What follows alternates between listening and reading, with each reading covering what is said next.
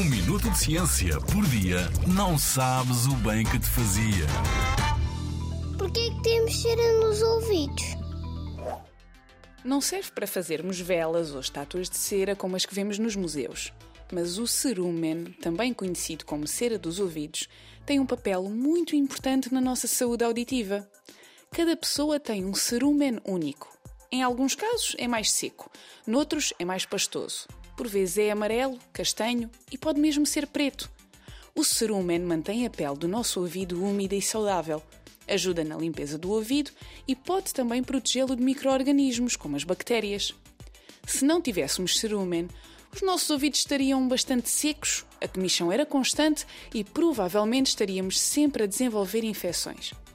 Eu sei, eu sei que às vezes sentimos tanto desconforto que a única solução parece ser coçar o ouvido com o dedo ou com um cotonete, mas na maior parte do tempo isso faz mais mal do que bem.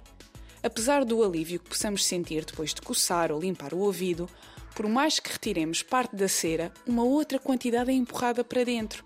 Se fizermos isto muitas vezes, podemos entupir o canal auditivo e ficar com dificuldades em ouvir, sentir o ouvido bloqueado, ter muita comichão ou até mesmo ter muitas dores e uma sensação de desequilíbrio. O melhor mesmo é deixar que o cerumen saia naturalmente. À medida que a pele dentro do nosso ouvido cresce, vai empurrando a cera para fora, que cai enquanto nos mexemos.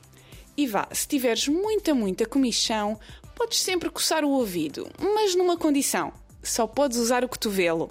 Ouviste bem? Na Rádio ZigZag, há ciência viva, porque a ciência é para todos.